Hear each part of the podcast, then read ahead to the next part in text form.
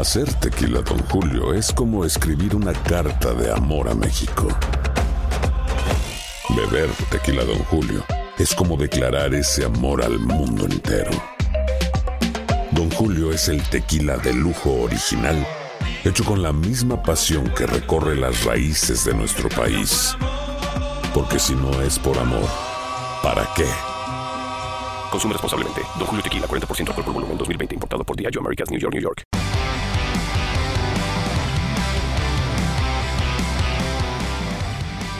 Amigos, ¿cómo están? Bienvenidos a un bonito capítulo más de Amigos.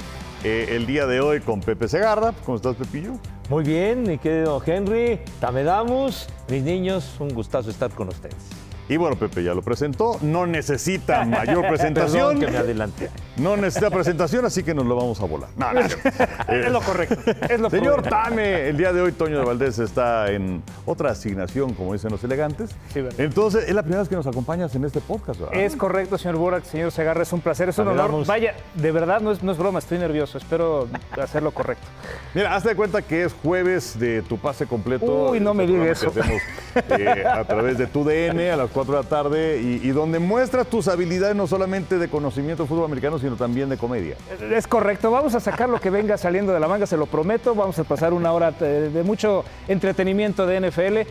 Gracias por la invitación, es un honor como siempre compartir con ustedes. Perfecto. Hoy tenemos tres ausencias. Está el señor Tame, ¿no? en su ausencia de Toño Valdés. No está Chava. Ah, no está el holgazán ese. Sí, que resulta, nos dice Rodrigo, que está en la parte de la producción también, que pues se tiene no sé qué cosas en la selección y del Estadio Azteca, porque hoy es martes a mediodía que estamos grabando este podcast. Veremos qué pasa hoy. Estamos, e- estas ojeras que ven son porque qué va a pasar hoy en México. Está usted Honduras. muy tenso, no ha podido. Exactamente. Y, y la tercera ausencia pues, es de nuestros amigos de, de- de Fácil. Que bueno, esperemos que ya. los amigos de Fácil vuelvan. Ah, pero, usted estuvo analizando jugadas en la, en la jugada de fútbol soccer, precisamente de fácil. Yo lo vi. Este, Estuvo usted analizando jugadas de la selección. Yo lo vi, no lo quiero exponer, pero bueno, yo lo era vi. una mención, entonces ya. ¿Cómo que desbarraste? Se hace. No, digo, se hace, se hace todo Sí lo grabé. para llevar agua a mi molino.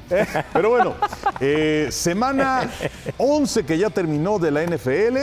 ¿Qué es lo que más les llama la atención, Pepe y señor Tame, de lo que vimos en esta semana 11 de la NFL? Bueno, pues eh, el juego tan, tan esperado que el, el Philadelphia Kansas City, que las Águilas se llevaron la victoria finalmente y derrotaron a los jefes en Kansas City, pues con jaloneos y con cascabeleos, como hemos platicado a lo largo de la campaña, pero ganan los partidos y ganan los partidos y tienen el mejor récord. No era fácil derrotar a Kansas City en casa, pero como que se viene a, confirmar algo que hemos venido platicando, ¿no? El- fuera de, de Travis Kelsey, aunque Travis Kelsey soltó un balón clave, pero el elenco de receptores no es de élite el que tienen los jefes de Kansas City. Y por el momento creo que me llamó mucho la atención la victoria de, de- del Filadelfia y además lo de San Francisco, ¿no? Creo que San Francisco ya, ya retomó el camino y creo que va... Estoy güero. Ay, charros, Ya charros. estoy. No, ya no, no nada más rompo submarinos. No, no, También no, no, le estoy dando de la torre a la mesa que tenemos aquí. Eh, Además, es una escenografía hombre. carísima. carísima. Una mesa finísima, como diría Pelayo. Exacto. ¿De, de dónde? ¿Te acuerdas de dónde? Porque de, de, de Chabelo era de Muebles Troncoso. Pero de, de, de- de Pelayo, que hacían, por cierto, aquí en este estudio. sí? ¿No? El del Teatro Estudio, que bueno, tenía. Lo que pasa es que. Tenía pues, gradas, an- ¿no? Antes del temblor tenía gradas. y Claro, todo esto, sí. ¿no? Y tenía. De, de- de hecho, tenía puerta por, por la calle, por Avenida Chapultepec. ¿Aquí era siempre en domingo? Aquí se hacía siempre, ¿no? Aquí se hacía Chabelo y aquí se hacían eh, el Gran Premio de los 64 mil pesos y en fin. Pero bueno, este. Programas de Paco Malgesto también se hacían. Claro, pero de, de Pelayito pues Ah, era yo creo que. de, de Pelayo de finísimo sí me acuerdo de, de cuando promovían eh, eh, bodas, porque organizaban bodas y no sé cuánto, por un concurso, etcétera, y organizaban ya la, la boda para el ganador, ¿no? Y entonces que le pagaban todo, la, el traje a la novia, obviamente el banquete con Rafaelo, ¿verdad? y entonces recuerdo que, que le decían, y, y al novio con su smoking finísimo de Macasá. De Macasá. Está bien, está bien, iban bien elegantes a la boda, pero bueno. Entonces también es finísima. Es finísima esta mesa, no, no, no alcanzo a ver la marca.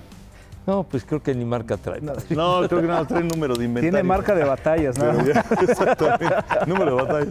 Pero bueno, te corté la inspiración, No, Pepillo, bueno. yo pateando aquí la escenografía. No, bueno, pues eh, lo, lo de San Francisco, la verdad creo que ya, ya retomó el paso San Francisco, digo, ya platicaremos más a fondo. Y, y lo de Cincinnati, yo que le he tenido tanta fe a Cincinnati desde que empezó la temporada, pero pues ya con la lesión en la muñeca de Joe Borro creo que ya se acabó listo. Ha, ha sido una fe a Cincinnati al borde de la terquedad. Pues sí, porque eh, parecía que el equipo iba levantando, ganaron cuatro seguidos, pero de repente la, la derrota con, eh, ahora- Baltimore. con los cuervos, pues fue, fue muy dura. Y sobre todo ya con la lesión de, de Borro creo que ya se acabó. Sí, yo también creo que se acabó. Señor Tame, a ti, ¿qué fue lo que más te llamó la atención?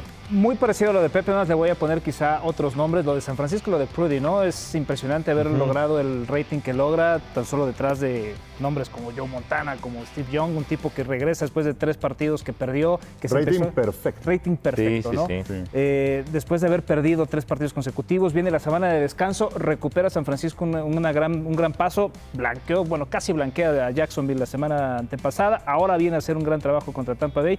Maravilloso lo que dice San Francisco, independientemente de lo que está haciendo Filadelfia, que es el mejor equipo de la NFL, ¿no? Me llama mucho la atención el tema del regreso de Búfalo después del cambio de coordinación ofensiva. Se ve un equipo que empieza a tejerse mejor, que se empieza a encuadrar mejor. Se hablaba de un rompimiento posible que había en el vestidor entre Dix, entre Allen, y bueno, pues parece ser que eso se disipa. Obviamente, con todo respeto, Pepe, pues el sinodal no fue el mejor, pero me parece que No, es bastante malito. Tengo unos números de los Jets que ahora vamos a platicar. Sí, no, no. Es verdaderamente dramático. Y, y también, por cierto, que este martes que estamos grabando, corrieron Exacto. a Matt Canada, el coordinador ofensivo de Pero no puede de decir marcas de zapatos, señor Burak. No, es como- como- como- como- Bueno, es que estamos hablando No. del pasado, ya no existe, ¿no? Pero Ya no Los existe. zapatos, no, ya no. Bueno, como aquel, el, el edificio Insurgentes, ¿no? Tan famoso. Sí. que, ¿Estaba en Revolución? En... No, no, no, en Insurgentes. Pero el que estaba en el anuncio enorme era Revolución y Tacubaya. ¿no? bueno, ahí, ahí también había uno, pero también en el edificio este de Insurgentes. Sí, tiene razón. Que por cierto, los dos edificios, pues, ¿Ya? este, últimamente se los ha cargado. Sí. Pero sí, sí, sí. ¿Cómo se llama el edificio ahí de Revolución? Que es este esquinito. Bueno, que atrasito está el, el cine hipódromo. ¿Sí? Ándale, sí. Sí. ¿Una ermita? Eh, había el- estaba por en ese rumbo muy pegadito estaba el cine Ermita. Ya. Había el cine Ermita y el cine Hipódromo. Pero La, creo que la el Salle prácticamente enfrente. Sí, claro, ahí en Benjamín Franklin. Benjamín Franklin. ¿No? Sí. Exactamente. Total, que bueno, corrieron al señor. Al señor Tenis. Zapatería. Sí, al señor Zapatería. Sí, la- y, y bueno, se entiende, ¿no? Un eh, equipo que no había. Si había ganado, no lo hacía con más yardas que el contrario y no lo hacía por más de 17 puntos, ¿no? Entonces llama la atención. Pierde 13-10 y le dicen gracias por todo. Y desde luego, bueno, pues lo tengo que decir. ¡Ii! ¡Ii! ¡El delfín! ¿Te, has- te has dado cuenta que puede ser tendencia negativa con eso? Y está de moda. bueno, Sí, la verdad, bueno, hay que decir, Miami, otra vez, decíamos que podía haber eh, pasado por encima de los Raiders después de todo lo que re- representaba el viaje y demás. Lo hace bien Raiders la primera mitad, limita un tanto a- al equipo de Miami en el tema de la ofensiva. Pero bueno, yo seguiré pensando que Tua es muy divertido verlo. Hace un muy buen partido, en el muy buenos juegos en tema de exhibición, pero en el momento clave sigue dejando muchas dudas. Sí, e- el problema es ese, que luego no alcanza siendo divertido. Exacto. ¿no? O sea, ya cuando llegan los partidos importantes y los playoffs, en donde además, pues en la campaña regular, Miami es como Dallas. O sea, vas contra un equipo malo y bueno, luces espectacular, ¿no? O sea, Dak Prescott parece eh, Sí. Roy Aikman o Roy Staubach. Sí, sí, sí. Pero ya cuando vas contra equipos importantes te hace chiquito. Toda la razón, este, y, y al final del día habrá que ver hasta dónde les alcanza, ¿no? Porque creo que en temas de playoffs, un mal partido de estos dos equipos o un mal partido de estos dos quarterbacks los va a dejar fuera. O un mal partido de los equipos que enfrenten y un buen partido de estos puede reventar por completo. Creo que hoy está muy complicado hablar de un favorito clave. Filadelfia, por el récord que tiene, sigue diciendo, levantando la mano. De hecho, en las apuestas ya toma el primer lugar como el favorito para ser campeón de la NFL. Hasta la semana pasada era todavía Kansas City. Después de la victoria hay un cambio. Entonces, pues ahí seguirá pesando. Yo la verdad sigo creyendo que la final de conferencia va a ser San Francisco-Dallas y del otro lado Miami-Kansas. Pero bueno, ¡qué bárbaro! Ahí está mi primo hermano. Hasta que no te salga así, por favor, no hagas tu sonidito. ¿Me sale mejor o no? ¿O no? ¿O no? No. ¡Sale A mejor! ver, tenemos. El consenso uno, dos, general. Tres, cuatro, cinco, ¡Ahí está! ¿Ya viste a Tatis? seis, per- siete personas aquí en el estudio. Por favor, aquellos que quieren que Tame continúe haciendo este sonido de un delfín a medio morir, levante la mano. ¡Ah! mira, es, es una gran mayoría, señor ¿Qué Burak. cosa? Son cuatro contra tres. Bueno, tres que de, de hecho no sé si están vivos o muertos. Pero Están ahí en la penumbra. Se escondieron bueno. detrás de la cámara. No, no puede. Ahora, nosotros también contamos, ¿no? ¿Tú quieres que continúe? Pues la, la verdad no. Ok, yo tampoco. Le hemos dado la vuelta. Cinco a cuatro. Me dejaron tendido en el terreno. Exactamente. Sí, faltaba la parte baja de la novena. Sí, faltaba la parte. El delfín en agonía. Entonces, Dios pues, mío. se murió el delfín. Acaba de fallecer. Recordemos un este, minuto de silencio. a mí, eh, digo, Kansas City me dio la impresión, fíjate, o sea, Filadelfia es un caso muy interesante, tiene marca de 9-1. Y hay unos datos interesantes acerca de las eh, Águilas de Filadelfia. Primer equipo en ganar al menos 9 de sus 10 primeros partidos eh, desde Indianápolis en 2005-2006 en temporadas consecutivas. Ajá. Luego, eh, la primera victoria de Filadelfia sobre Kansas City con Andy Reid como entrenador de jefe. Iba 0-4 0-4, Filadelfia contra Kansas City. Apenas es la novena ocasión en que equipos que se enfrentaron en el Super Bowl anterior chocan en campaña regular y el ganador del Super Bowl había ganado los últimos cuatro partidos. Ahora pues se corta esa racha con la victoria de Filadelfia. Filadelfia tiene marca de 9-1, pero eh, la cosa es ganar los juegos. O sea, Dallas les pudo haber ganado para no irnos tan atrás. Y Kansas City se disparó en el pie. O sea, no nada más es la recepción que no toma Valdés Cantling, ¿no? Eh, que, que además ahora Kansas City es un equipo que al perder a Tariq Hill, que lo tienes con tus delfines de Miami, eh, digamos que ahora se quedan con los pasecitos cortos a Kelsey. Pero el home run que tenían siempre con Tariq Hill de jugadas de 30, 40 yardas, ya no la tienen. Y Valdés Cantling pues se le va a esto que lucía como un touchdown. Pero antes no hay que olvidar que Patrick Mahomes es interceptado en la zona roja, que Travis Kelsey pierde un balón en la zona roja. Y entonces ahí estás hablando de, vamos a decir, 10 puntos, ¿no? Que, que- que dejaron ir con un gol de campo y un touchdown, o quizás dos touchdowns. Eh, y además algo curioso porque en el Super Bowl Filadelfia se fue al descanso con ventaja de 10 y Kansas City gana el juego. Ahora fue al revés. Sí. Ahora eh, la ventaja de 10 puntos era para Kansas City y gana el partido el equipo de Filadelfia. Dos touchdowns terrestres, por cierto, de Jalen Hurts. Y bueno, pues luce, luce muy interesante todo esto, ¿no? Fíjate que, eh, eh, abundando en lo que mencionas, Kansas City es el equipo que tiene más pases que le han soltado a su mariscal de campo. En el caso de, de Mahomes, pues son 26 pases que le han tirado. Y ayer en el juego fueron 5, y de esos 5 fueron 4 en la última ofensiva. Entonces, eh, eh, realmente con- contra eso, pues muy poco se puede hacer, pero la verdad, el, el pase ese sobre para Valdés Scantling, que nunca fue nada relevante, nunca fue de los consentidos de Aaron Rodgers en Green Bay, pues e- era un pase verdaderamente para que se quedara con él. Sí, eran seis puntos. Exactamente, pero, pero bueno, eh, tiene razón. Filadelfia se las arregla, pero gana, como sea, pero gana los juegos. Inclusive hasta el, el inaugural que transmitimos contra Nueva Inglaterra le Contra costó. Detroit, ¿no? No, de Ah, Filadelfia. no, Filadelfia. de Filadelfia, no Inglaterra, ¿Te acuerdas razón. que lo pasamos un domingo y ganaron con muchísimos apuros? Y así Sí. han ido, así han ido, cascabeleando, pero 9-1. Sí. Y bueno, Rice empieza a levantar un poquito la mano, este novato, el número 4, pero todavía le falta. Eh, es, la- es el segundo partido consecutivo para Kansas City que no anota un solo punto en la segunda mitad. Pasó Exacto, con Miami sí. y vuelve a pasar ahora, ¿no? Entonces habla de un tema que le está costando mucho trabajo ejecutar ofensivamente al equipo de Kansas. Y lo que me encanta es la declaración de Mahomes al final del partido, cuando le preguntan del pase, y dice, quizá tuve que haberlo soltado un poco menos fuerte. Sacando ese... no, perdón, perdón, me llama Mahomes. Ahorita no puedo, yo- estoy hablando de ti, Pat. Ok. Este, una disculpa.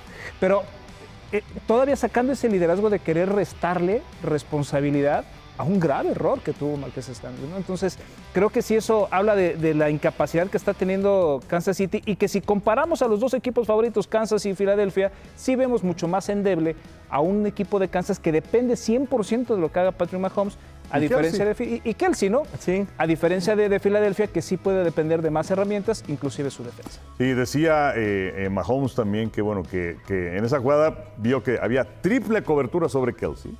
Y entonces por eso es que decidió ir con Valdez Cantling, pero pues lamentablemente para Kansas City soltó el balón. ¿Cómo están las cosas en este momento camino al playoff? En la conferencia americana, los líderes adicionales y sembrados así 1, 2, 3, 4. Baltimore 8-3 y lo está muy interesante porque tienen 7-3 Kansas City, Jacksonville y Miami. Sin embargo, Kansas City ya le ganó a Jacksonville y a Miami y por ello es que Kansas City es el número 2 en este momento. Y en el desempate de Jacksonville contra Miami, pues resulta que Jacksonville ha tenido eh, lo que le llaman Strength of Victory. O lo que es lo mismo, digamos que eh, eh, a los rivales a los cuales has enfrentado que tengan mejor marca. Sí. Y en ese caso Jacksonville está por encima de los eh, Delfines, pero bueno, aquí literalmente cualquier cosa puede pasar. Y luego vienen los comodines. Cleveland también tiene 7-3. Y luego está Houston con 6-4 y los acereros con 6-4. Lo que pasa es que Houston ya le ganó a Pittsburgh. Entonces por ello es que en este instante el equipo de los Tejanos es el número 6 en la siembra, Pittsburgh número 7. Y luego, como diría Pep Segarra, in the bubble, Ah, Está Buffalo 6-5, Indianapolis 5-5, Denver 5-5, Cincinnati 5-5 y Raiders 5-6. O sea que está muy parejo. Ujú, sí. en, la, en la nacional, digamos que los eh, suspirantes se están alejando. Porque tenemos Filadelfia 9-1. Detroit 8-2, San Francisco 7-3 y Nueva Orleans el líder del sur, que es una división bastante mediocre, con 5-5.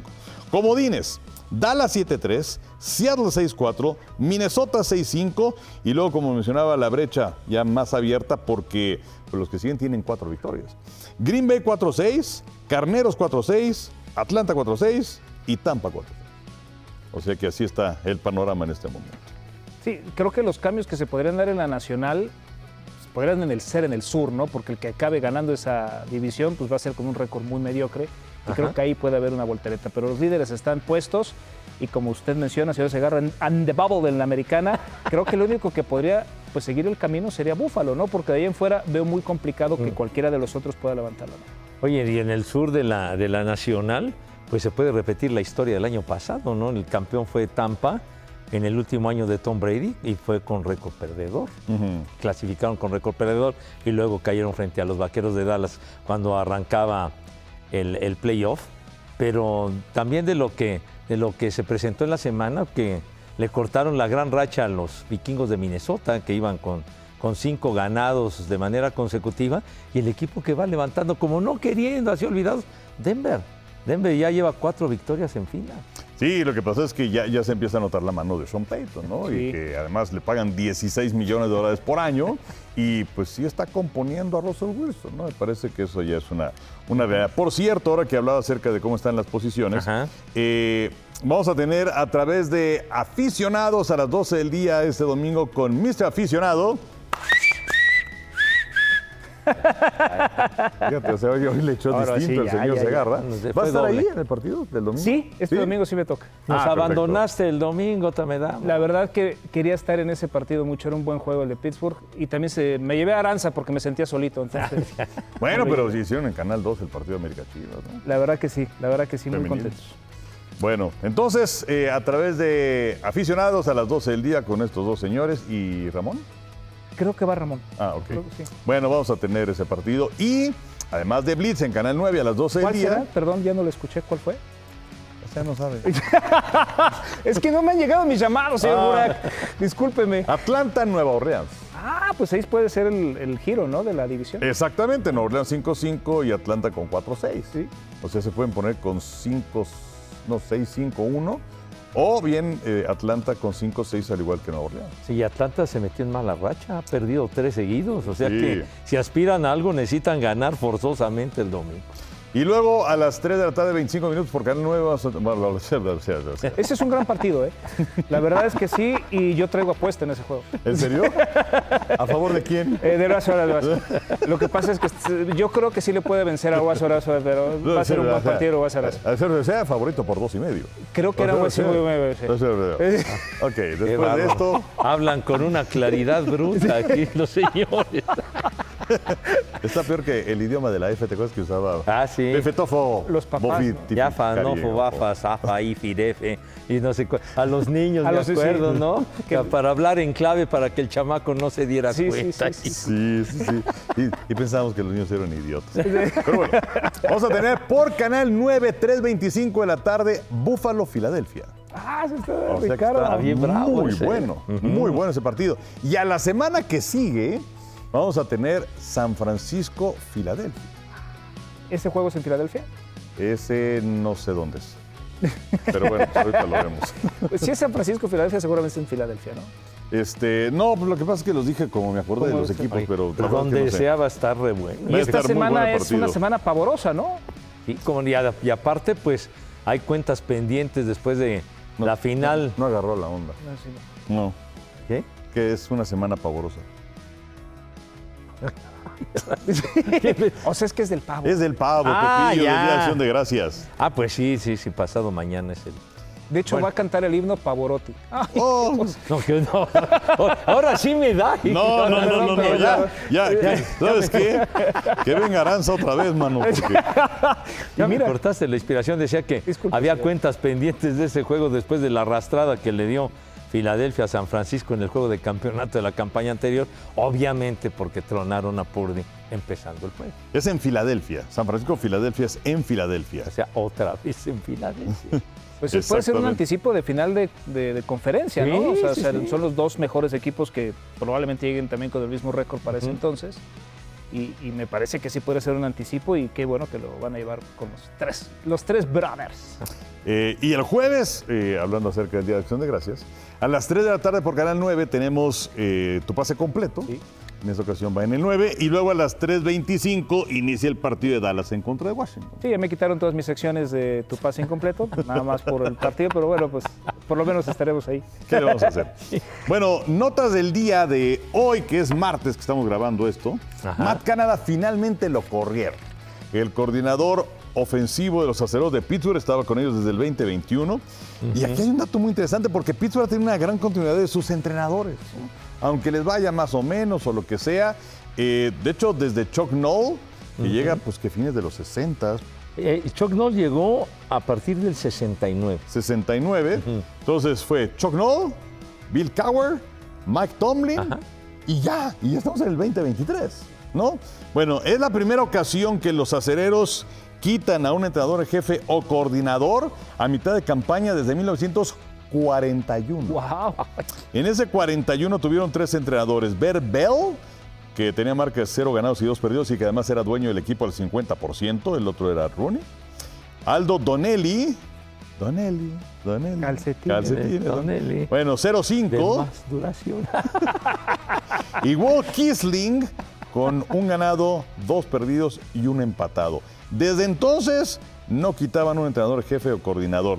Pittsburgh tiene marca de 6-4, es decir, están en la pelea. Ya mencioné hace un momento que tienen un boleto para la postemporada como coordinadora, pero tienen menos 29 en los eh, puntos anotados y recibidos. Han sido superados en yardas en todos los partidos.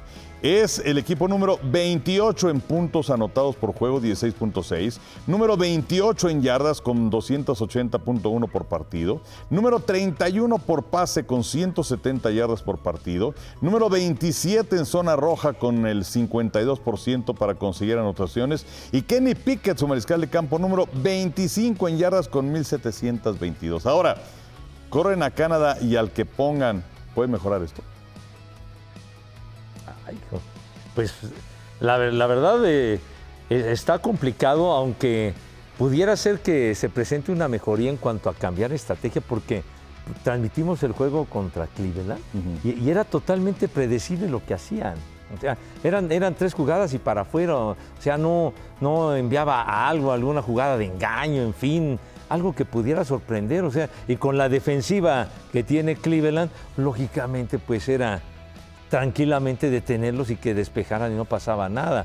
Entonces yo creo que para quien quede va, va a ser complicado, pero sí, sobre todo, pienso yo establecer un, un sistema diferente, ser más agresivos, intentar jugadas eh, eh, diferentes de engaño, aunque digo también que ni Pickett pues, no es la gran cosa, ¿verdad? Entonces, sí, sí, sí va a estar, sí va a estar complicado que, que los acereros puedan dar un vuelco. O aunque lo, a lo mejor el- era el cáncer este señor, ¿no? A lo mejor lo quitan como quitaron a Dorsey y pum, vale, el equipo se fue para arriba.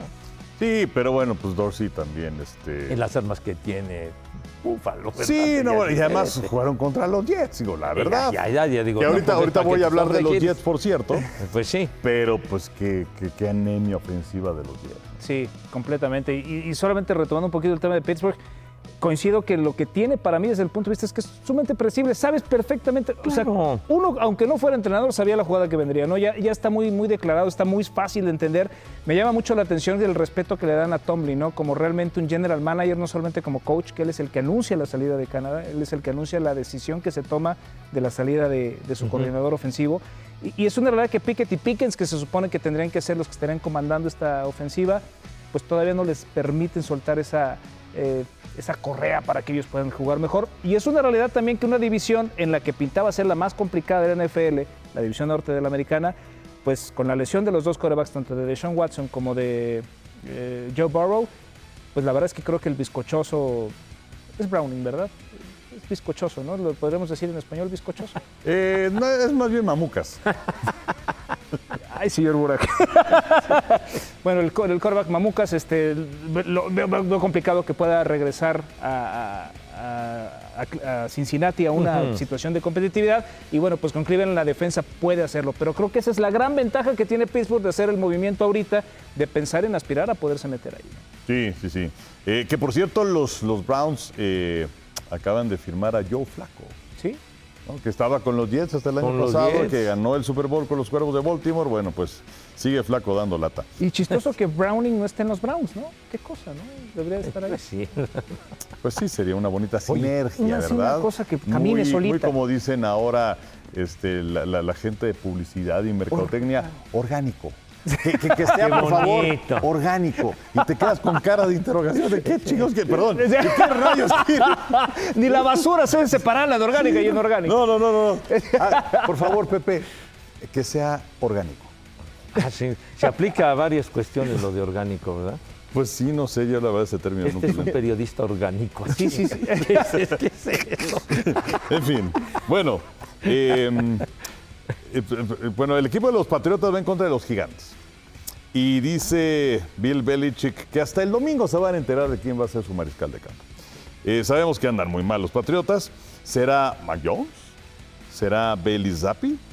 ¿O será Will Greer, que llegó este año de los Vaqueros Dallas? Lo vimos en varios de los partidos de, de además- pretemporada. Ah, tú estuviste en el, en el, de pretemporada. en el último juego de pretemporada estuviste también, que Will Gritty jugó de maravilla, Sí. que sí. estuvo requete bien Bueno, no, a mí me tocó Dallas Raiders. a Dallas Raiders. Fue el que yo fui. Sí. Y Schutz estuvo en los otros. Eh, Sí. Y, bueno, ya me acordé, en el último juego estuvo Valmarín, de, los- de- de Eh, los vaqueros, sí, en- ¿sí? de pretemporada, sí, sí, sí. ¿No bueno, el último sí me tocó a mí. No, no, no. el fue- último sí me tocó de Dallas contra Raiders, que fue el último de El pretemporada. último de pretemporada fue donde jugó Greer. Exactamente. Ah, bueno, Sí. y que jugó requete bien. Sí, sí, sí. Sí, sí. O sea, la verdad es que lo hizo, pero Greer con Dallas. Sí, claro. Sí, claro.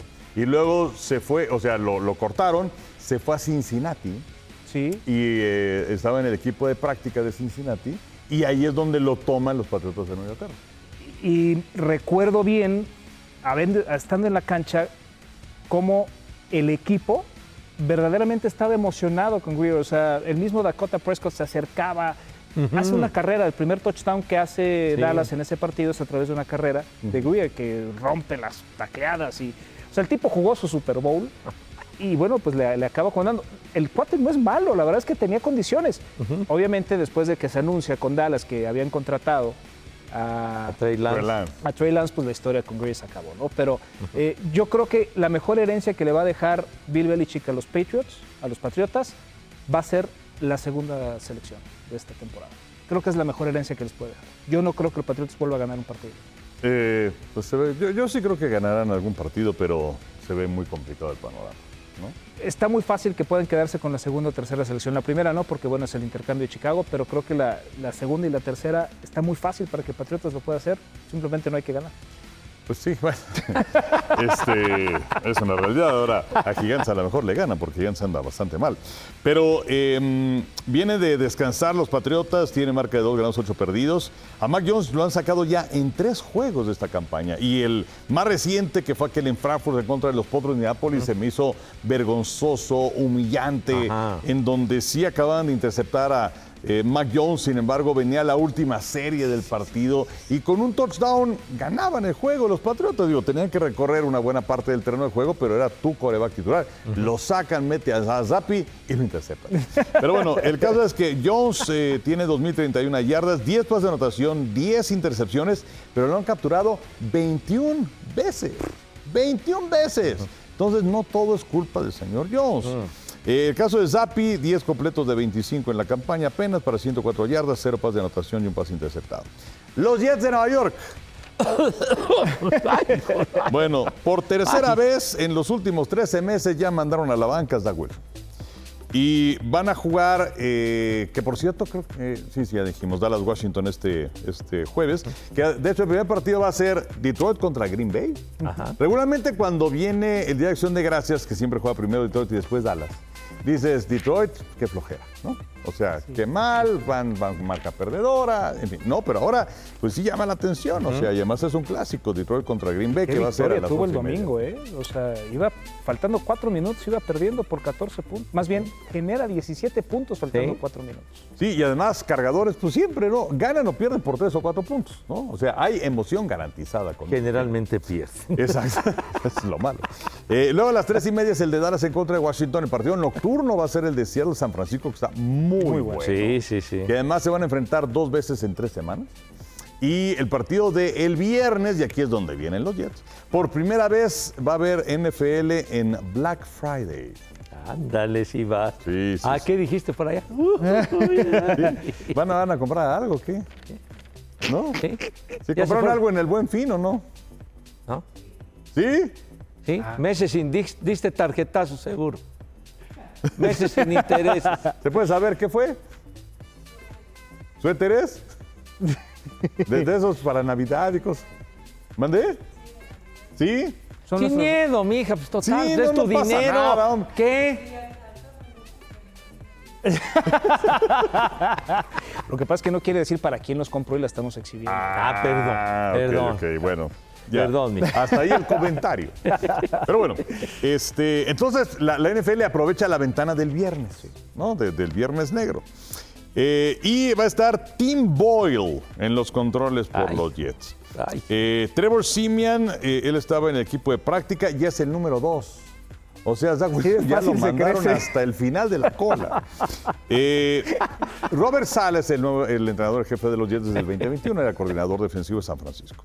Bueno, desde entonces a la fecha, eh, yardas por eh, intento de pase es el equipo número 29 de la liga, 6.4 yardas. Porcentaje de pases completos, 58% es el número 32, es decir, último de la NFL. Diferencial de pases de anotación y pases interceptados, menos uno. Están empatados en el último lugar. Eh, Zach Wilson, solamente seis pases de anotación este año. En tres temporadas con los Jets, que fue la selección número dos de todo el draft en el 2021. 11 ganados, 20 perdidos. 21 pases de anotación, 25 intercepciones. Tiene contrato todavía para el año que sigue. Desgraciadamente. Pues sí. eh, Lamentable. Eficiencia este año de los Jets en tercera oportunidad, 23%. Y en la zona roja, porcentaje de touchdowns, 26%. Ambos porcentajes son los peores desde los años 70. Ay, no, qué cosa. Pepe, ya vele otro, ¿no? No, no, no, no, no, no. Digo, esos son eh, números realmente humillantes, ¿verdad? vergonzosos, pero sigo manteniendo mi lealtad inalterable a los Jets que han jugado pura basura. Y pues bueno, este muchacho Boyle, pues era el sustituto de Rodgers en Green Bay. Sí. Entonces, realmente pues es un, es un mariscal de campo que, que, que no tiene, diría el querido doctor Morales, no tiene un palmarés así, digamos, de primer nivel, pero pues bueno, por lo menos su presencia, ojalá que, cambien de actitud, aunque en, en descargo de Wilson, la línea ofensiva de los Jets es una porquería. Sí, ¿sabes qué? Sí, digo, no. Yo creo que Aaron Rodgers dice, no saben que mejor ya no regrese. Sí, no, para que no vaya haciendo, no, no, no. O sea, es que súmenle a todo esto la mala suerte, ¿no? O sea, de, haber tenido una lesión en donde quedará el tema hipotético de qué hubiera pasado si se hubiera mantenido Rodgers, pero con esa línea ofensiva, Y además ni tien- nadie. tienen un corredor de élite como Dalvin Cook, cada año más de mil yardas con Minnesota, y le dan el balón dos veces en un juego. O sea, no, no es posible. Ah, Hall lo ha hecho bien, ¿no? O sea, quizá Ah, este muchacho es muy bueno, pero, pero tener a Cook y no utilizarlo es un desperdicio. No, coincide, no, y bueno, el mismo Wilson, que fue el novato del año la temporada pasada, el receptor, y, Ajá. y ahora, bueno, creo que tiene un touchdown en la temporada, o sea, son, son de esas cosas terribles. Sí, eh, y ya mencionaba Pepe de, de Boyle, tiene 29 años, ha jugado para Green Bay, Detroit y Chicago. Y solamente tiene tres aperturas, todas ellas fueron con Detroit en el 2021, marca de cero ganados, tres perdidos, tres pases de anotación y seis intercepciones. Así que mucha suerte, Pepe. Y Eh, además se enfrenta a Miami. Sí, además, además va en contra de Miami. ¿Qué vamos a apostar, Pepe? Eh, Ah, sí, vamos a apostar, señor Tamedan. No, la verdad, te eh, lo respeto tanto, señor eh, Segarra, que no quisiera quitar su dinero. Ah, mira, No, nada pues es más. ofensivo, es ofensivo, pues imagínese. O sea, es ofensivo apostar a favor de los Jets. no, sí, Eh, a ver, eh, es tiempo de hacer pronósticos. Este, no tenemos los, los pronósticos fácil, pero este, ¿cómo vamos en la quiniela, Rodrigo? Si alcanzas a ver en esa penumbra, mijo. ¿Sí? Ok. Bueno, en lo que lo busca y lo encuentra, eh, Toño pues no, no, no mandó pronóstico. Entonces, el día de hoy el señor Tame tiene la responsabilidad de pronosticar a nombre de Toño de Valdés. no se preocupe, con todo gusto lo voy a tratar de hacer perder. Eh, bueno, Tame es Mr. 66%. Ah, sí. Eh, muchas veces a favor, algunas en contra. Pero es Mr. 66%. Sí, puede ser 66 o menos 66%, sí es una cuestión de enfoque. A veces cuando subimos al 69 hay gente que se pone contenta, pero tratamos de mantener en el 66. Ok. Quien entendió, entendió. Yo, Eh, yo- yo sí lo entendí. Bonito número, es bonito número ese que dice. Ofrezco disculpas. Este, Me dijeron que era un programa relajado. Rodrigo, yo no sé qué tanto está buscando. Se está inventando la quiniela. Prende un foco, güero, carajo, pues no alcanzas a ver. A ver. Ah, se los está preguntando a Chava. no, ya- ya. Ya. Bueno, este, entonces vamos a pronosticar después. Cuando ya tenga este, la información de Chava y muy abusado para cuando digamos los, los- los pronósticos para ahora. Mientras tanto, pásale, Rodrigo, por favor, con el baúl de Pepe. En esta ocasión, patrocinado por ¿Hay patrocinio? Starbucks. No, ojalá, padre, ojalá, ojalá. Ese patrocinio sí lo tomaba, ¿eh? Yo tambor de guerra. Bueno, hoy, hoy la semana anterior traje la, la figura de John Lennon. Sí, sí, sí, sí. Y el día de hoy me atreví a traer una muy cotizada, que está agotada y que les va a encantar. ¿De veras? Sí, sí. A ver, danos una pista antes Una de pista. mostrarla. Personaje famosísimo de las caricaturas sesenteras en Canal 5. A ver, el primer, así, la primera imagen que me viene a la mente fue Pedro Picapiedra. Nanches de la Loma. No. Eh, Don Ok. Gato. ¡ajá! Prueba superada. Aquí está. ¡Ah! qué Don bárbaro! ¡Qué cosa! No- Sensacional. vean nomás qué chulada. No, no, no. Qué Mi, caricatura favorita de toda la vida, Don De- Gato. Es que además el doblaje que hacían era Ah, nomás qué extraordinario. qué Extraordinario. bonito. Sí, sí, sí, eh, porque eh, Don Gato, vamos, la caricatura original era puertorriqueño.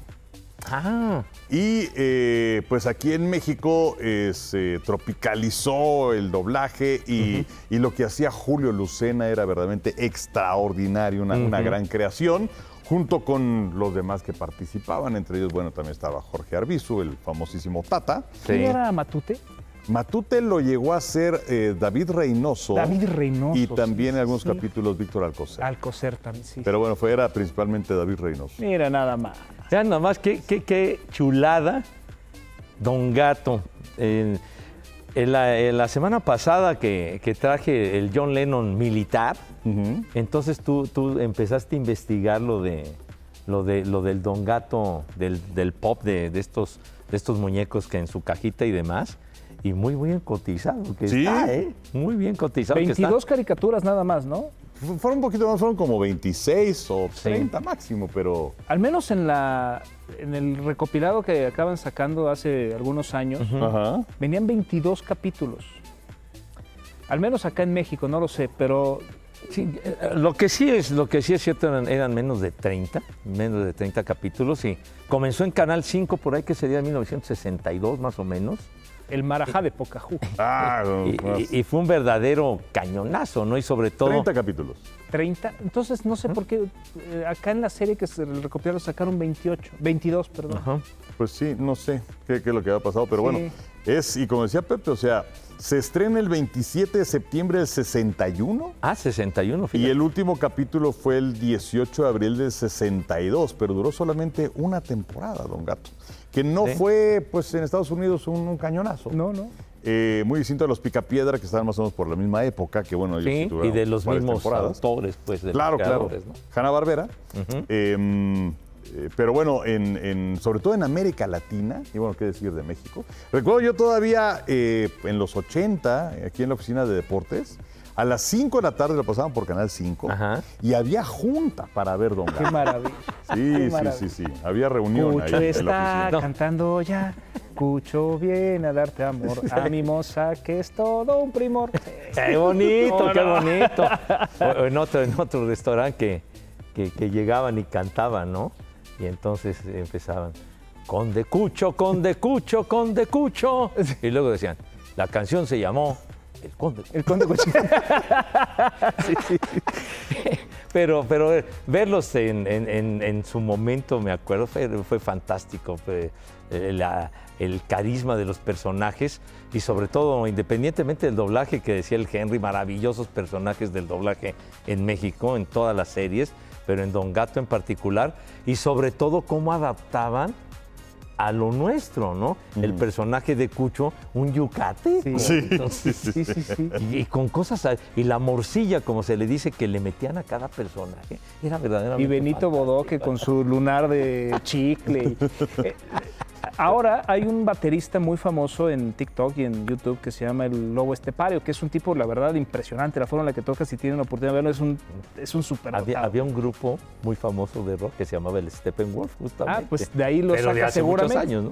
Y él, ahora que toca, es un baterista, dice, voy a recopilar un poquito lo que fue la batería de Top Cat, de la canción de Top Cat. Dice, ha sido de los redobles más fuertes que ha habido en la historia y poca gente lo, lo- lo tiene.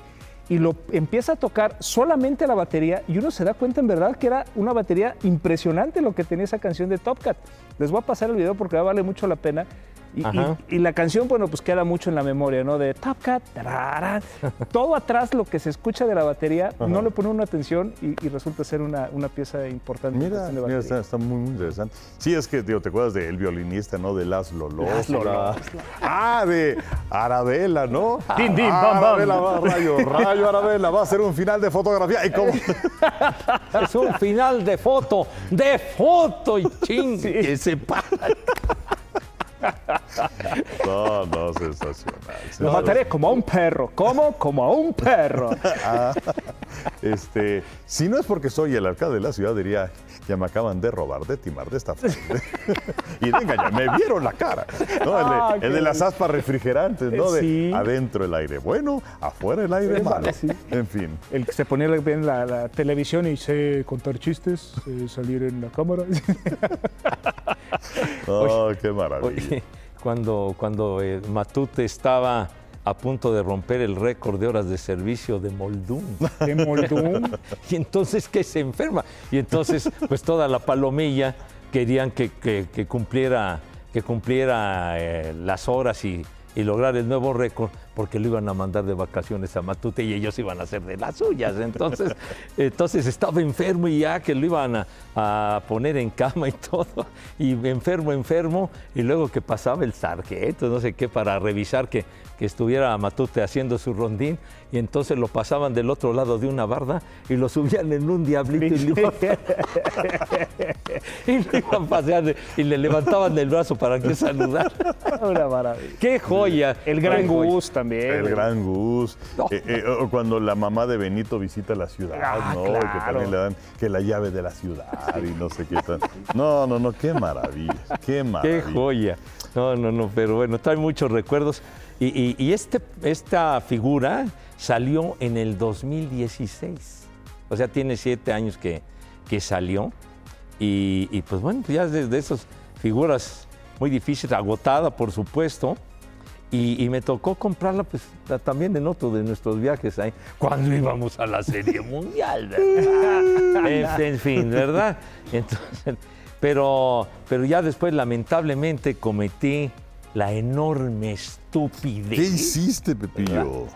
de que cuando- para que no me hiciera bulto en la maleta porque traía otras cosas, lo dejé el muñequito y la caja la tiré. No. Ah, Y siempre, siempre es muy importante guardar la caja de, de este tipo de, de juguetes y de cosas. ¿no? Espanto, Claro. Cucho, Benito, Panza. Panza, ¿Ya dijiste Demóstenes? Demóstenes y Don Gato. Y Don ¿no? Gato, sí. Ajá. Pero pues ahí está la figurita que me encanta, es de mis personajes Don Gato. favoritos, maravilloso, Don Gato. Oye, do- do- do- Don Gato. Aquí estoy, mira, aquí estoy viendo la caja que tiraste. Sí, sí, sí, ¿no? Sí. Sí. Pero estoy tratando de ver cuánto cuesta. Porque el submarino amarillo, que por cierto, hay mucha gente que nada más vio la primera parte, pero no vio la segunda parte. Al señor Segarra ya se le devolvió armadito. ¿Qué pasó? Es que no supe. Ya qué fue. reconstruido. Ah, pues es que se me cayó. Un submarino. Es que estaba como que analizándolo el señor Burak y mostró manitas de lumbre. A ver que este muñequito, sea, y ¡pácale! que va para el suelo. Sí, no, no, no, fue un desastre, un desastre. No, pero causó un revuelo enorme el submarino destrozado. Pero bueno, ya se le regresó al señor No, no, ya, Segarra ya. armadito. En muy buenas condiciones. La verdad que sí, ya, ya quedó restaurado. Es que estoy viendo que lo tienen en Amazon, pero no sé cuánto cuesta. Bueno, pues ya después veremos. Mira que hay una que, que viene Don Gato, viene, vienen todos, viene también Matute, Ah, De la misma marca de esta. Pop. De los Pops. Pues, Sí. eh, la, la semana pasada que, que estuviste tú analizando y viendo con lo del, con lo del John Lennon, decías que alguien que lo tenía lo cotizaba en poco más de dos mil pesos. Sí, oye, ¿El, el, el Funko de John Lennon? No, el, el, Ah, este. el- el Don Gato. de el hecho, Don Gato era más caro que el de John Lennon. sí, sí, sí, sí, sí. dice, por el momento no disponible en Amazon. Sí. Está difícil, pero ya nada más que hay que... Afócalo otra vez, padre, porque me encanta ver a Don Gato, que eh, era nada más Nada que más. pose maravillosa. Ay, qué aparte el porte del Don Gato. que se metía su bote de basura y salía su antena de televisión en la Sí, tapa sí. del bote. La- Bueno, la- es, una caricatura que si son muchos de ustedes jovenazos y que nos hacen el favor de, de seguirnos en el podcast, por favor vean, vean alguna caricatura de Don Gato y los va a cautivar. Quisieron sacar después dos películas que la verdad no fueron. No, No, ya, no, ya no fue lo mismo. sí, no, no, totalmente de acuerdo. Pero la caricatura sí, maravillosa. Sensacional. Bueno, este, Rodrigo, entonces, ¿cómo va la quiniela? ¿Ya, ya hablaste con Chava?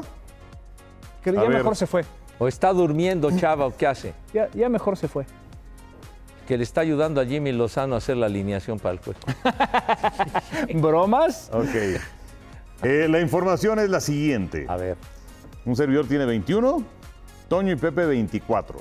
a ver, hablo. Bueno, entonces vamos a la semana 12. Sí, señor. ¿Listo para anotar, Rodrigo? Rodrigo, te están hablando, güero. Ya, ya, ya. ya. Ah. ¿Tienes chicharo, Pepillo? No. Pues entonces, ¿cómo sabes que.? Pues es que estaba oyendo? Parado hace rato aquí. Bueno, pero ya está en la cabina. Acuérdate que Chava. ¿Dónde está Chava? ¿En el Azteca? ¿Dónde está? Ahorita está aquí. Perdón, Rodrigo, que no te que tiene una escuchando. junta. Chava aquí Uh. y luego se va a ir al Azteca. Y, No, no, no, ya es. que ya es importante. Chava. Faitelson se apellida, creo. Esas juntas, Ándale, Dios una de cosa mi de esas. vida, güey. Sí, es, es Chava Faitelson Marín. Bueno, eh, eh, este jueves, jueves por la noche, San Francisco contra Seattle. San Francisco favorito por seis y medio. Pero juegan en Seattle. Pepillo. Juegan en Seattle. Pero bueno, no importa, aquí vamos seco. No, no, Bueno, no, no vamos toma la el- línea. Ajá. No, no. Solo, Yo- solo es una referencia. Bueno, yo voy con San Francisco definitivamente. El señor de Valdés va con San Francisco. Con San Francisco. Seattle les va a dar lata porque generalmente Sí. da guerra. Sí, sí, sí, son, son Sí. rivales Sí, sí, sí, divisionales, sí, son sí. partidos buenos, pero yo también creo que San Francisco debe ganar. Luego el domingo juega. ¿Estás anotando, Rodrigo? Ok. Luego el domingo juega Pittsburgh contra Cincinnati en Cincinnati. Pittsburgh es favorito por uno. Ay, joder, ese sí está, Está bueno, ¿no? ese sí está bueno, pero dos ofensivas inoperantes. Ahí sí, para que veas, tengo duda con ese tal Jake Browning. Ay, en la torre, Dios mío de mi vida. Chispas, ahora sí que. Pero también Pittsburgh está en la calle ofensivamente. Me voy a quedar con Cincinnati. Ándale. Yo también. También el señor de Valdés estoy seguro que escogería Cincinnati. Ok, escogí. Yo voy Pittsburgh. Eh, y luego tenemos, ya decíamos por canal 9 a las 3.25 de la tarde, Buffalo visitando a Filadelfia. Filadelfia favorito por 3 y medio. No, obviamente Filadelfia, chiquitín. Sí, sí, sí, Filadelfia. Yo también. Se la va a jugar el señor de Valdés. ¿Ah, sí? Se la va a jugar. Va a ir con Búfalo. Va a ir con Buffalo. Va a ir con De, de Búfalo. afrentosito. Ándale. Está bien, está bien. Sí, sí, sí. Yo creo que Filadelfia debe ganar este partido. Y por último, eh, pues el bonus del partido que tenemos a través de aficionados con los señores Segarra y Aranza y también Tame. Bueno, Aranza supongo que va a estar, digo, no, no sé. pero- Es medio aragán el tipo, pero, espe- Pero bueno. esperemos que sí. Nueva Orleans visitando a Atlanta. Voy con los halcones que salgan de la mala racha. Tengo una apuesta del año. ¿Ah, sí? ¿Sí? Sí, este fin de semana hay una apuesta del año. La iba a vender, pero la doy aquí como primicia por la- el honor que me dan de, de invitarme. Atlanta. Atlanta. Atlanta va a ganar ese partido y Atlanta se va a meter a playoffs. Atlanta es favorito por un punto. Yo creo que va a ganar Nueva Orleans. Fíjate, yo, yo creo que Toño hubiera hecho Atlanta porque Derek Carr le cae gordo.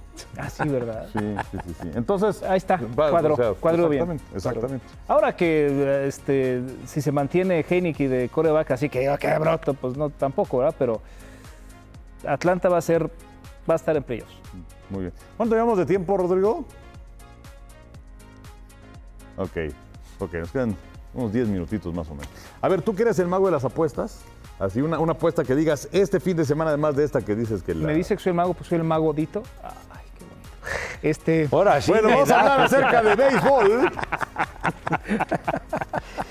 Este, la de Atlanta, la verdad es que me fascina Atlanta. ¿Sí? Me encanta. eh, es un partido en donde es en casa, tres derrotas consecutivas, viene de descanso. Eh, creo que la Además juventud es un punto nada más. es un punto, no es ganar. Y, y creo que la juventud que tiene el equipo de Atlanta suena muy bien. Robinson me gusta mucho como receptor. Lo que ha hecho Drake London se me hace extraordinario. Eh, de pronto lo que puede hacer Pitts, que no ha tenido la mejor de, de las temporadas, pero creo que tiene bien la defensiva, me parece importante. El partido que acaban perdiendo con Minnesota es por la historia de Dobbs, ¿no? De- Dobbs regresa y, escribe una historia que, que pinta para hacer todavía con muchos libros en la NFL, pero me encanta para lo que puede hacer Atlanta y, y para mí es la apuesta de la semana. Y en do- el jueves, los tres partidos del jueves, yo creo que Washington, después de lo que pasó este domingo, seis balones perdidos, o sea, de verdad es irreal. Y contra un equipo que estaba muerto, y contra un coreback que se llamaba Devito. o sea, Y jugando en casa también damos, Dios. o sea, de verdad, tristísimo lo que pasó con Washington. Le va a dar mucha batalla a Dallas. Suelen darle batalla en juegos de Thanksgiving. Entonces, yo tomaría los puntos de, de Dallas, que está recibiendo 8. No creo que la gane, que gane el juego, pero me voy a quedar con, con que va a cubrir esa línea. Y, y el partido que me gusta mucho, todo el mundo se está yendo con las altas de Detroit contra Green Bay. Yo tomaría las bajas. La defensa de Green Bay es ¿En muy buena están? defensa. Si no me recuerdo, en 47 Ok. eh, yo tomaría las bajas. La defensa de Green Bay es buena y si va a darle batalla a Detroit de alguna forma, no va a ser a través de la ofensiva, va a ser a través de la defensa. Eh, Detroit, ahora sí que, que ha, ha ejercido hegemonía en los últimos encuentros, que le ha, le ha ganado eh, a, a los empacadores, le ganó los dos del año pasado, le ganó el de este año y además le dieron una buena arrastrada a los empacadores en Green Bay. Green Bay. Pero puede ser que, que ahora entonces confías en que la defensiva no tolere tantos puntos a los Leones. Yo creo que no, y además hay que recordar que vienen de semana, semana corta, ¿no? Entonces, eh, Green Bay se vio bien, es una victoria sobre todo mental la que acabó teniendo contra los cargadores, que le ayuda mucho a llegar a este partido. las aspiraciones son muy cortas, pero creo que la defensa ha demostrado que es por lo menos el sostén de este equipo en, la- en lo que va de la temporada y lo que podrá darle un poquito de sostén también en el partido contra Detroit.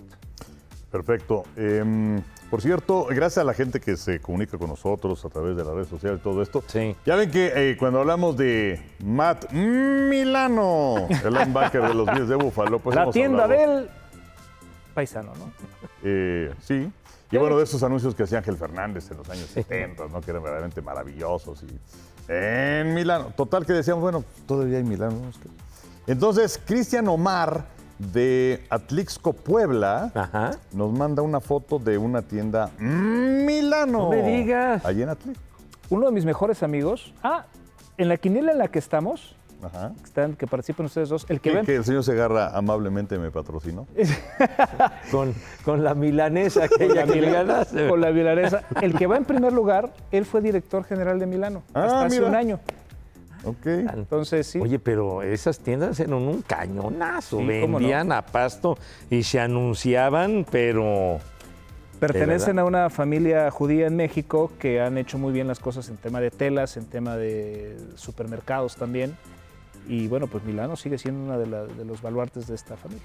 Sí. me acuerdo de esas tiendas en los años 60, cua- cuando se hicieron famosas la- aquellas chamarras, las rompevientos que les llamaban de aquel tiempo, así delgaditas y todo eso, fueron un cañonazo y ahí las vendían. Sí, yo me acuerdo por Ángel Fernández, la verdad. Bueno, em, ¿algo más de fútbol americano? ¿O ya? Ah, era, era de fútbol americano el programa. Perdón, me desvío un poco hablando de Don Gato y No, de no, no, bueno, aquí se habla de todo, pero bueno, este, cerramos la NFL. Em, y bueno, eh, sobre, sobre, bueno, voy a hablar acerca de béisbol. Espérate, o sea, Rodrigo ya no está presionando. Que cinco Ah, minutos. ¿Qué, viene después de, esto? veras? ¿Qué sigue? Tricolor al día. Ay, hijo. ¿A Al día- quién le importan ¿Y a qué cuates? día además? Habría que Sí, no, no, preguntar. no. Aburren sabroso siempre. Hombre, que salen en Tegucigalpa muertos de miedo. Bueno, en fin. Este, No, estamos con un pendiente bruto. Sí, no, hombre, qué no, no, no, qué bárbaro. Una preocupación enorme. La verdad es que yo, lo- yo estoy, eh, les pido que vayan a, a- a asistirse, a atenderse, porque sí los veo bastante mal. Sí, sí, sí, francamente estamos preocupadísimos. Bueno, ¿y a qué hora entran los señores estos de Tricolor al día? ¿Qué? ¿No ¿Eh? sabe? A las 3, mira, es la una de la tarde con cinco Sí, minutos. total, yo narro No, hasta que- la una y media, y media hora más, hombre. Sí, ¿qué te toca? Un partidazo. Ah, sí. Tiene una cosa De brutal. polendas. No, una cosa que se les recomiendo, no se lo pueden perder. De hecho, tengo que revisar cómo Bueno, es está, complicado porque esto se oye a partir del miércoles y Ah, sí, entonces hoy es martes, entonces El Polonia-Letonia. Polonia-Letonia. Y lo hago solo. Ah. Entonces, este. Bueno, dicen que más vale solo, ¿no? que a veces sí. a veces Es de la, de la euro o esa onda. Clasificación del euro, pero los dos ya están. O sea, Polonia ya está súper clasificado y Letonia, pues. Ya está súper eliminado. Está exactamente. Bueno, pero hay mu- muchos de estos partidos que, que ayudan para la cultura general. hay que Es correcto, ¿no? es correcto. O sea, para geografía, historia y esas Bueno, sí me ha ayudado muchas veces para los gentilicios de algunos países que, francamente, el gentilicio de Liechtenstein, ¿Liechtensteinese? No. liechtensteiniano. ¿Sí? Ah, caray. Ah, mira. O sea, son- y la neta, si no hubiera narrado yo un partido de Liechtenstein, nunca hubiera sabido. Exacto, y es una aportación cultural de este No, no, no, podcast. se la platicé a mi hijo y bueno, mi hijo dijo, ya con eso pasó primaria. Entonces que en Polonia te vas a pasar recordando a Gregor Lato y a Kazimierz Deina y a todos esos. Sí, ¿no? Jan Tomaszewski, Exacto. Gordon, ¿te acuerdas aquel defensa Ah, sí, central grandote, extraordinario? Sarmach, Gadoja. Gadoja, sí es cierto. Qué buena época tuvieron en los Ah, 70. el otro con el, el extremo buenísimo, Boniek, ¿no? Boniek, Zbigniew Boniek. Ese ya es después. Ese fue de los del Mundial del, Del del 78, ¿verdad? Qué, qué- qué bonito, ¿no? Sí, Zbigniew Boniek. El 3-1 contra México. Bueno, y bueno, pero el golecito de Víctor Rangel. Eh, bueno, sí, ahí. Palomita. Dirían los antiguos, el de la honra. O sea, Pepe. Bueno, vamos con Sí. eh, bueno, la Fórmula 1. Finalmente Checo Pérez termina como subcampeón de la temporada. Se acaba la presión. Eso sí, pues nuevamente le hacen el madruguete en los últimos metros de la carrera. Pero bueno, sube al podium y bueno, Red Bull nunca antes, esto es interesante porque ha sido la escudería que más ha dominado en los últimos años. Tienen al múltiple campeón de la Fórmula 1 como lo es Max Verstappen, que por cierto eh, llamó la atención en el partido de los Broncos el domingo por la noche cuando estaba cambiando la jugada eh, Russell Wilson en la línea. De pronto, Max Verstappen, Max Verstappen. ¿no? Sí, Sí, así cierto. como le hacía Peyton Manning de Omaha, Omaha. Sí, sí, sí, es bueno, pues salió con su Max Verstappen. Eh, es mejor salir con Max, Max Verstappen que con un domingo. Pero creo que uno sí se entendería que viene una carrera, ¿no? si dice Max Verstappen, podríamos estar diciendo a la ¿Qué que de viene una salir carrera. mejor con qué? es mejor salir con un Max Verstappen que con un domingo 7. Ah, de- no, sí, el domingo 7 sí estaba pesado. Sí, sí, era complicado. complicado. Y a cualquier edad, ¿eh? A cualquier edad. Ya saliste Pero- con tu domingo 7. ¿Por qué, ¿Por qué será esa expresión? Pues yo me acuerdo de esa expresión que es del año del caldo, de verdad, pero así. No, bueno, los niños se hacen desde, desde el año del caldo, pero no, no digo, ¿por pero qué será? pero bueno, sí. hay mucha gente que nos sigue en este podcast y que luego nos ilustra, entonces a ver si nos pueden decir. Sí, sí, pero más bien como referencia de alguna clase de resbalón, ¿verdad? Sí, sí, sí. De, con un chistecito, ¿no? Bueno, eh, buena temporada de Checo Pérez, aunque es, es de llamar la atención porque al principio de la campaña gana dos carreras.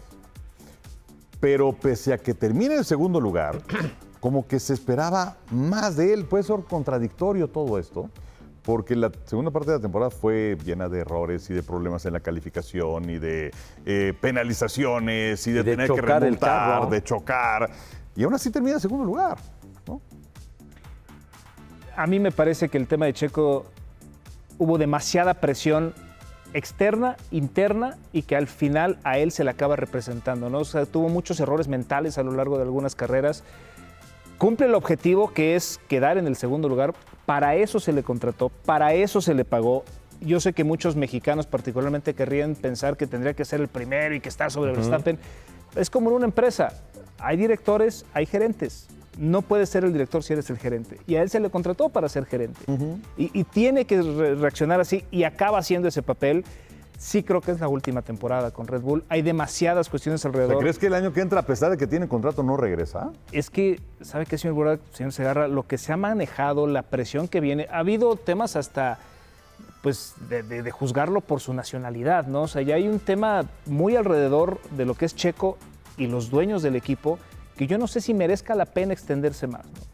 Y habrá equipos que lo querrán y equipos en donde pueda llegar a ser el director. Claro, lo que tiene hoy Red Bull como tecnología, ningún equipo lo tiene. Pues sí, porque si haces eh, una lista del 1 al 10 y siendo Red Bull la excelencia y el número uno, pues eh, ya no es más para arriba. Exacto. Entonces, pues lo que queda es para abajo. ¿Tú, Pepe, si ves a, a Checo el año que entra con Red Bull? Pues yo, yo, yo considero, yo eh, coincido con, con Tamedamos, yo pienso que, que va a salir, no obstante que tenga un año más, por todas las circunstancias que se han presentado, los dimes y diretes que, que ocurrieron a lo largo de la campaña, etcétera. Sobre todo porque hubo un momento como que esa, esa presión, ¿no? como diciendo, no, pues el checo va para que sea el campeón del mundo. Pues no, todo está hecho para que Verstappen sea el que tenga el, el automóvil, digamos, con los mayores adelantos, aunque no, no quiere decir que Checo no, pero, pero todo está encausado para que Verstappen sea el que brille y el que gane. Entonces, eh, yo, yo siento que en cierto momento como que sí se presionó mucho en el sentido de que no, pues yo puedo también ser el campeón del mundo. Pues sí, pero antes que nada, pues tienes que obedecer las órdenes de los que te pagan, ¿verdad? En- Y, y Verstappen es, es un, es, es el mejor piloto. no, e- es indiscutiblemente es el mero mero, es, es el jefe, y, y, pero de cualquier manera, pues sí es histórico lo que mencionas, ¿no? Que hiciera el 1-2 Red Bull, porque ni, ni siquiera con, con, con Vettel, que, que su coequipero era aquel Mark Webber, y con Mar- y Mark Webber no, no, no, no pudo hacer el 1-2. Ahora, también es una competencia que no es sana, porque con Red Bull te dan alas. Entonces el coche vuela. Entonces, eso, eso no es una competencia sana. Fíjate, que, o sea, tu público ya se te está volteando. es más, creo que, creo que vamos a llegar al final del programa Pepe y yo. Pero bueno. ¿Qué pasó, este, Tatis? ¿Tú, tú cómo lo ¿Qué ves? pasó, Tatis? O sea, lo que pasa es que también, o sea, Tati, que es nuestra floor manager, y nuestros compañeros camarógrafos, o sea, hay control de calidad de Sí, chiste. sí, sí. Y, y- y la verdad es que a ver si te metas algo bueno para el cierre, porque ha ido decayendo la calidad. Bueno, en el béisbol de grandes ligas, ya de salida ya para irnos, padre de San Diego, es que se hablaba de la posibilidad que tuvieran a Benjamín Hill como manager, pero se deciden por Mike Shields que estuviera con Cardenales de San Luis, él llega en lugar de Bob Melvin, que se fue a San Francisco. Eh, Shield era, por cierto, consejero de los padres, después de que San Luis lo dejara ir después de la campaña del 2021. Eh, el año pasado, una de las grandes excepciones, San Diego marca 82 ganados, 80 perdidos, nómina de por ahí de 250 millones de dólares. Y vio un año interesante porque se convierten en agentes libres. Blake Snell, Josh Hader, que es el cerrador, Seth Lugo, Michael Waka, Nick Martínez, que son puros brazos derechos. Eh, y también están considerando cambiar a Juan Soto, porque pues ya después de la siguiente campaña se convierte en agente libre. Eh, lamentable que no le hayan dado las llaves del coche a Benjamín Hill, que bueno, como quiera que sea, bueno, se le mencionó para Serafines, se le mencionó Ajá. para los padres de San Diego, fue entrevistado, ojalá se pueda convertir en manager de grandes ligas, el segundo en la historia. Eh, Cananea Reyes dirigió algunos partidos con Seattle, Sí. pero digamos que no era el manager como tal del equipo, era manager interino. Efectivamente, ¿con quién estaba Mauri Wills? Sí. de, de manager, pero bueno, ahí tuvo su aproximación como en la lotería Benjamín Gilpe y se decidieron por este Mike Shield, que, que fue manager de los Cardenales y no lo hizo mal porque él, él fue el que entró en lugar de Mazzeni eh, y inclusive fue manager del año con los Cardenales, entonces pues yo creo que puede hacer un buen trabajo ahí con, con los padres de San Diego, que sí, la verdad, decepcionado y con el dineral que pagan, sí, sí quedaron, quedaron a deber, porque la campaña del año anterior llegaron a la final contra Filadelfia. Entonces, pues bueno, así, así está, así está la cosa. Y Ron Washington va a dirigir a los Serafines. Ron Washington que dirigiera anteriormente a los Rangers y dos veces perdió la Serie Mundial y una de ellas en 2011 contra Cardenales se quedó a un strike. A mí la verdad no me gustaba cómo dirigía Ron Washington. A mí tampoco. a mí tampoco. Quizá ya hablaron del tema y permítanme preguntarles porque no lo sé, pero de la opinión que tienen con la llegada de los Atléticos de Oakland a Las Vegas. La lana. O sea, la verdad de las cosas es que eh, fue una decisión unánime de parte de los dueños de grandes ligas. O sea, necesitaban tres cuartas partes de los votos para hacer la mudanza. Mandó hasta una carta, ¿no? El alcalde el- de sí. Oakland a 15 dueños para tratar de convencerlos. Y fue unánime ah, eh, eh, la aprobación de que se mudaran los Atléticos, que por cierto, bueno, ellos surgen en Filadelfia, luego se van a Kansas City, luego se van a Oakland y ahora los vamos a tener en Las Vegas. Eh, y por cierto, el estadio lo van a construir encima, bueno, lo van a tumbar, a tumbar, lo que ahora es el Tropicana. Ah, va a ser ahí. Sí, sí, sí. Van a quitar el Tropicana. Van a quitar el no Tropicana. esas noticias Tus de esa forma, terruños, así no. Amedamos, Señor. Burak, no me puede decir eso tan de, de una forma tan ¿Por qué le tienes tanto? Digo, sé, sé que Tropicana es uno de los hoteles icónicos de Las Vegas, al principio de Street prácticamente, Hay pero ¿por qué le tienes también. tanto cariño al Tropicana? Es que creo que, si no mal recuerdo, el Tropicana estaba junto al que era en algún momento fue llamado Hooters, que también lo compró en ese entonces ese- esa cadena de, de- de restaurantes. Y en el Hooters, en la parte de abajo, estaba el restaurante de Dan Marino. Un par de restaurantes que tuvo Marino, uno en Miami y otro en Las Vegas. Y a todo esto llevo nada más porque me dolería mucho que se fuera el Tropicana. O sea, es, es un, es un eh, hotel icónico, es el primero que está en esta esquina de, de- que hace el MGM con el Excalibur y el New York. No me imagino un estadio ahí. El tránsito va a ser una locura. ¡Wow! Sí, eh, va a ser para 30 mil personas más o menos. Y lo que más me llamó la atención es que en la maqueta no tiene techo. Entonces, eh, digo, sabemos que no, no- no llueve prácticamente en Las Vegas, pero sí los veranos son sumamente Claro. calurosos.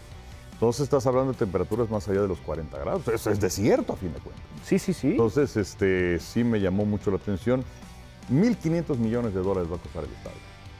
¿Y se queda el nombre de Atléticos? ¿sí?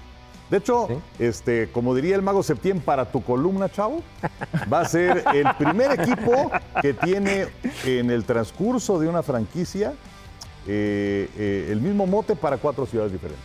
O sea, no lo ha cambiado. No lo han cambiado eh, porque estaban empatados con los Bravos, que habían sido de Boston, después de Milwaukee y ahora que son de Atlanta.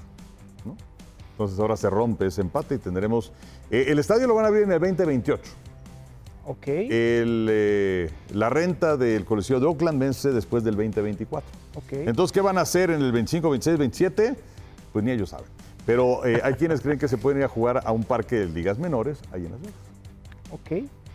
Y, y mucho de lo que se hablaba también es que después del fracaso que fue la Fórmula 1 en muchas cuestiones, no, no nada más en la económica, sino en la deportiva y todo, parece ser que el Gran Premio se va a dejar de correr en el strip y se va a dar una forma mucho más potente a lo que es el autódromo que hoy tienen en Las Vegas para que suceda ahí y que no vuelva a pasar todo lo que tuvieron. Ahora, ¿no sienten que a fin de cuentas el saldo fue positivo? Desde luego, bueno, tu hermano, tu hermano vive en Las Vegas Sí. y lo vimos hace unos días y bueno, a él le tocó vivir, Sí. ¿no? Esos nueve meses de construcción y, y que afectó muchos negocios, en fin.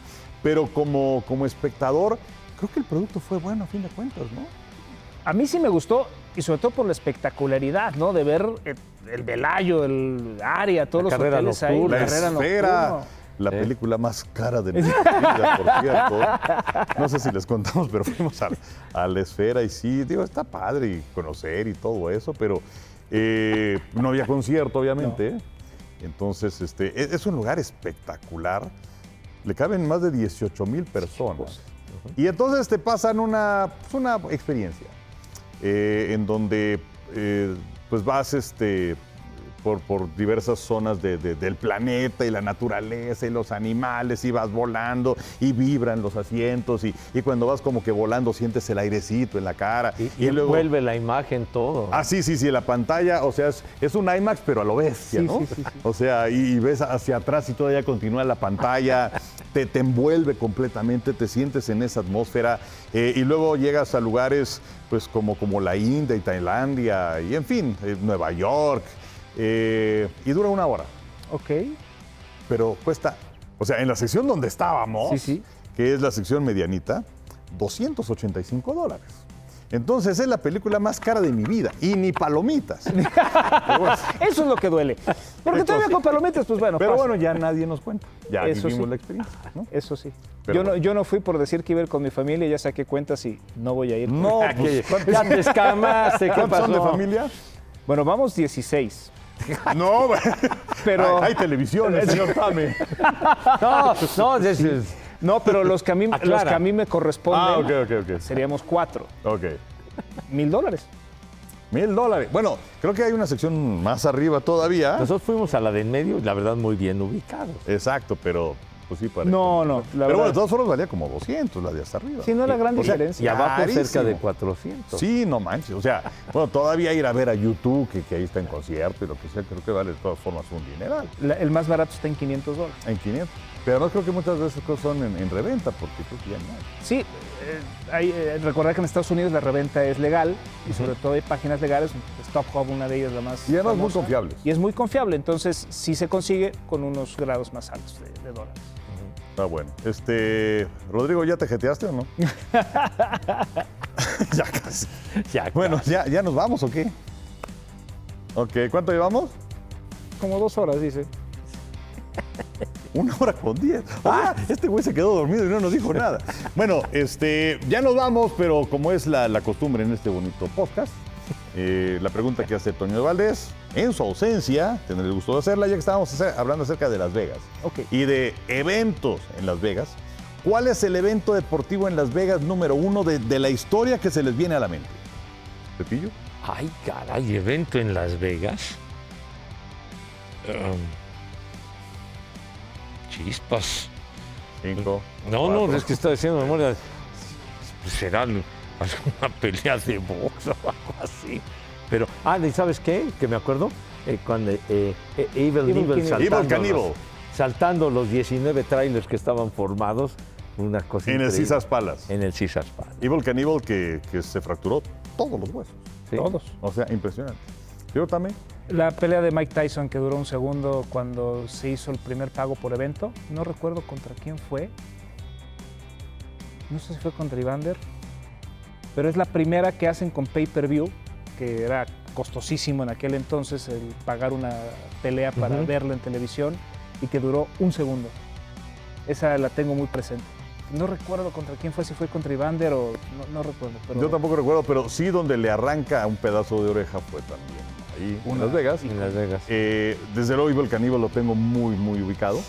Y eh, la pelea de Julio César Chávez contra Meldrick Taylor, que también fue ahí en Las. Vegas, ¿no?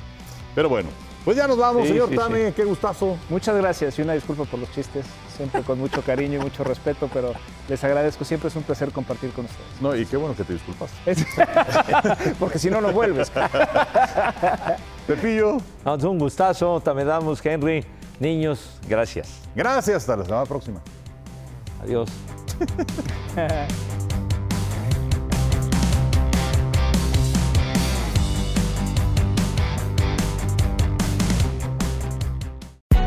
Hay gente a la que le encanta el McCrispy y hay gente que nunca ha probado el McCrispy.